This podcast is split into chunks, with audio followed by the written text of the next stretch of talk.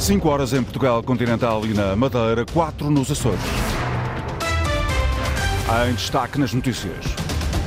O diretor nacional da Polícia Judiciária lamenta as críticas dirigidas à PJ são de quem não sabe do que fala, diz Luís Neves. 17 pessoas foram atropeladas por um carro na Polónia. A polícia descarta um ato terrorista.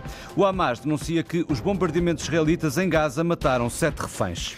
A esta hora da tarde, 19 graus no Funchal, estão 17 em Faro e Ponta Delgada, 14 em Lisboa, 12 no Porto. As notícias com Miguel Soares.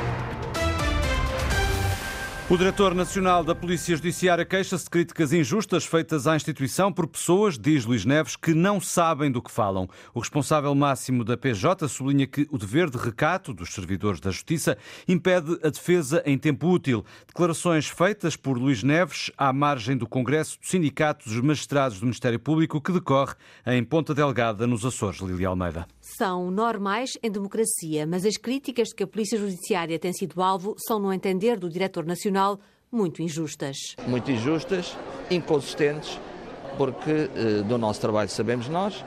Eu posso apenas, a título de exemplo, dizer que nas buscas, por exemplo, nas buscas que são efetuadas, geralmente as domiciliárias, estamos a cumprir eh, uma decisão do juiz das liberdades, de um juiz de instrução criminal, e não me recordo até hoje de ter tido algum reparo de algum juiz. Críticas que carecem de contraditório, mas que nem sempre pode ser feito no tempo mediático. Nós, enquanto servidores da Justiça e por parte até do próprio Ministério Público, nós temos um dever de recato e de sigilo que muitas vezes não nos podemos defender de uma forma em tempo útil, em tempo oportuno, tal qual muita gente às vezes fala daquilo que não sabe.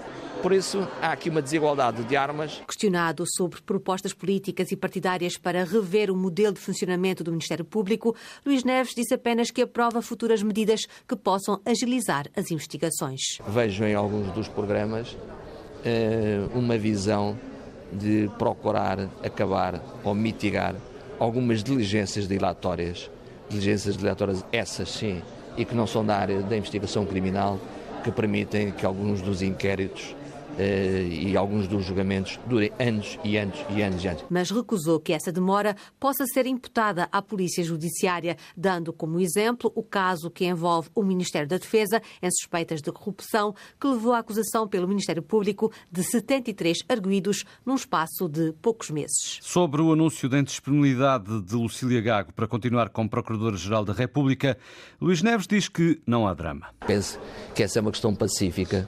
O próprio poder político de quem depende da nomeação de um Procurador-Geral da República, que é o Sr. Presidente da República e o Sr. Primeiro-Ministro, acho que já resolveram essa questão no passado e não, não querendo fazer futurologia, não é como compete, mas penso eh, que essa jurisprudência eh, fará o seu caminho o diretor nacional da Polícia Judiciária. 17 pessoas ficaram hoje feridas na Polónia ao serem atropeladas por um carro no centro de Zechin. A polícia descarta a possibilidade de um ataque terrorista.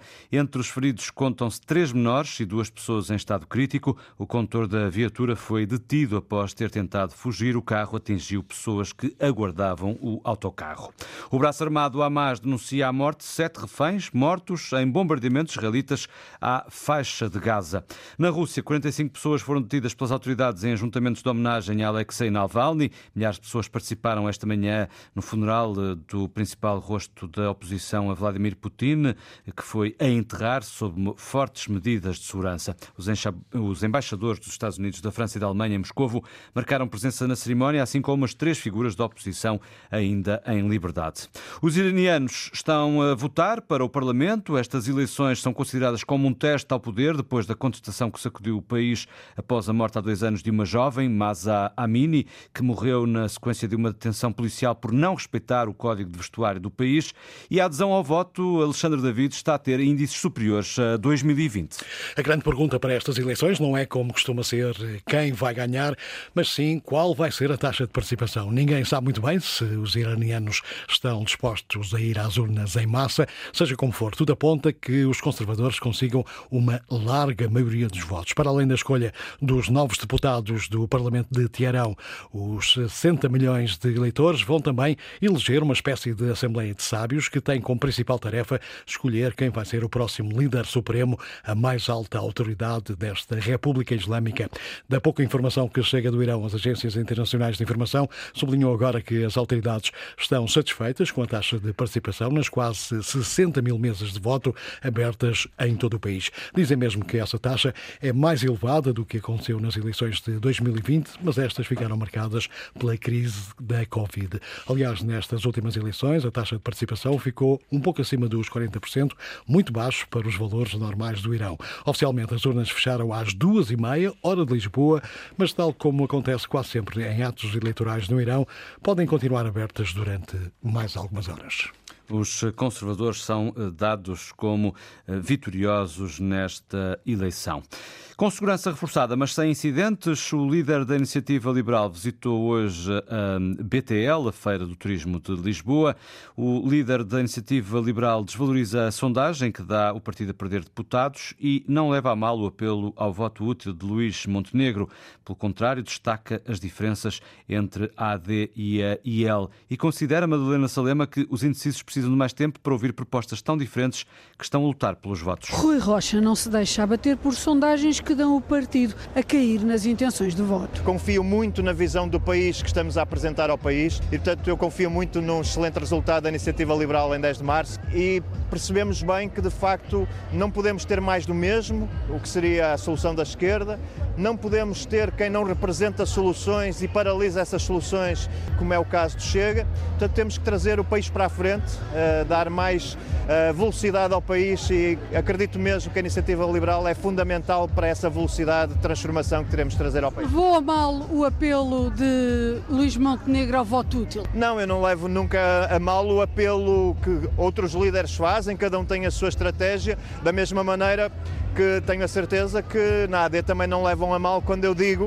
uh, que o único voto que transforma Portugal, que muda Portugal, é o voto na iniciativa liberal. Depois dos debates e de uma semana de campanha com os indecisos a aumentarem, o líder da IEL rejeita que a responsabilidade seja da mensagem que não passa. Não se trata propriamente de falhar, mas há muitas propostas e, portanto, os eleitores precisam também de tempo para avaliar terão seguramente coisas que valorizam mais nos partidos, coisas que valorizam menos. É o trabalho da democracia. De visita à BTL, passou pelo stand de domingo, por onde corre deputado à procura de inspiração. Domingo vende bem? Uh, isto foi difícil, a agregação, uh, juntar os 24 municípios, mas... Mas há vantagem nessa há agregação? Vantagem, há vantagem. Agregar votos em Braga é mesmo decisivo para o líder da Iniciativa Liberal ser eleito deputado. Rui Rocha confia num bom resultado da IEL nas eleições. A manhã do candidato do LIVRE foi rodeada de crianças. Rui Tavares visitou uma creche em Lisboa para mostrar Sandy Gageiro que é possível pôr em prática a semana de quatro dias de trabalho. É tudo positivo. Esperemos que seja para continuar. Carla Monteiro explica porquê. Um bem-estar enorme, não só a nível profissional como também pessoal.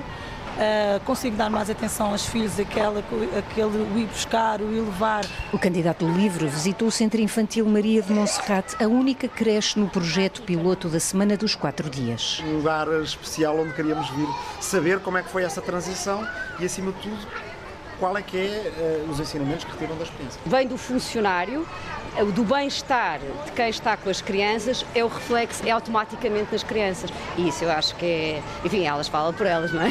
Inês Poeiras, diretora executiva, e Francisca Carneiro, diretora pedagógica. Todas, todas folgavam, umas à segunda, umas à terça, umas às, à quarta, à quinta. E depois as pessoas perguntam muito, então, e as pessoas, de certeza que não todas folgaram à segunda e à sexta. E, e nós respondemos, não. E portanto é por isso que às vezes o livro, sendo uh, acusado de gostar de experimentar para depois poder legislar, aí nesse caso se acusa perfeitamente culpado, porque de facto nós gostamos de experimentar primeiro, aprender, para depois poder legislar. Uma visita do candidato livre no dia em que se conhecem as conclusões sobre a semana de quatro dias na Administração Central. Cerca de 85% dos inquiridos concordam com a redução da jornada de trabalho para quatro dias, enquanto apenas 3% discordam. As percepções sobre a organização do tempo de trabalho mostram que a maioria dos trabalhadores sente falta de tempo para si e para a família. Família. Livre em campanha no dia em que se conhecem as conclusões sobre a semana de quatro dias na Administração Central.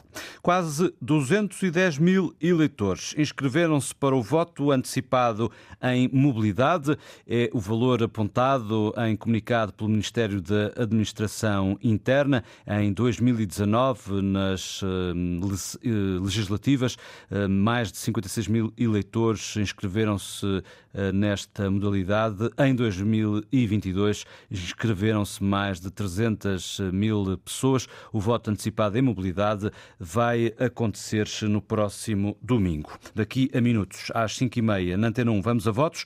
Jornal de campanha com os principais momentos do dia. O caso do sarampo detectado na Madeira de uma mulher estrangeira não vacinada, a Autoridade de Saúde Regional esclarece que a mulher está estável e fora do risco de contágio e sublinha que foram tomadas todas as medidas indicadas para o controlo da infecção. Não há outros casos suspeitos de sarampo identificados no arquipélago. Portugal tem agora 12 casos de sarampo registados desde 11 de janeiro. Ontem à noite, a Direção-Geral da Saúde confirmou três novos casos, dois em Lisboa e Valdo Tejo e este caso na Madeira. A lei da retirada dos preços das embalagens dos medicamentos está a causar constrangimentos nas farmácias. Os profissionais queixam-se da falta de transparência dos custos e dizem que a alteração está a gerar confusão. A farmacêutica Isaura Martinho acredita que com esta lei em vigor, os utentes vão perder a confiança nestes profissionais de saúde. Está a provocar uma desconfiança uh, da população perante as pessoas que estão ao balcão da farmácia.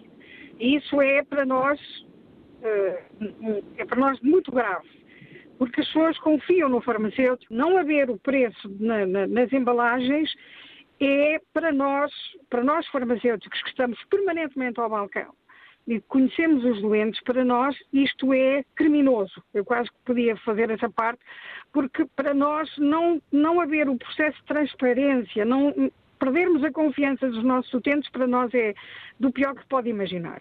As críticas dos farmacêuticos às mudanças na lei, à retirada dos preços das embalagens dos medicamentos. A Auto Europa propôs hoje à Comissão de Trabalhadores um aumento salarial de 5% para hum, este ano, uma proposta que a administração entende que defende o poder de compra dos 5 mil funcionários da empresa e garante a sustentabilidade da fábrica de Palmela. A Comissão Europeia autorizou hoje ajudas estatais de 350 milhões de euros de Portugal para apoiar a produção de equipamentos para a aposta verde, como baterias, painéis solares ou turbinas eólicas, por respeitarem as regras da União Europeia. Bruxelas explica que a medida foi autorizada no contexto do quadro temporário para as regras estatais, normalmente vedadas pelas regras de concorrência da União Europeia e agora apenas aliviadas para permitir que os Estados-membros apoiem setores que são fundamentais para acelerar a transição ecológica e reduzir as dependências de eh, combustíveis.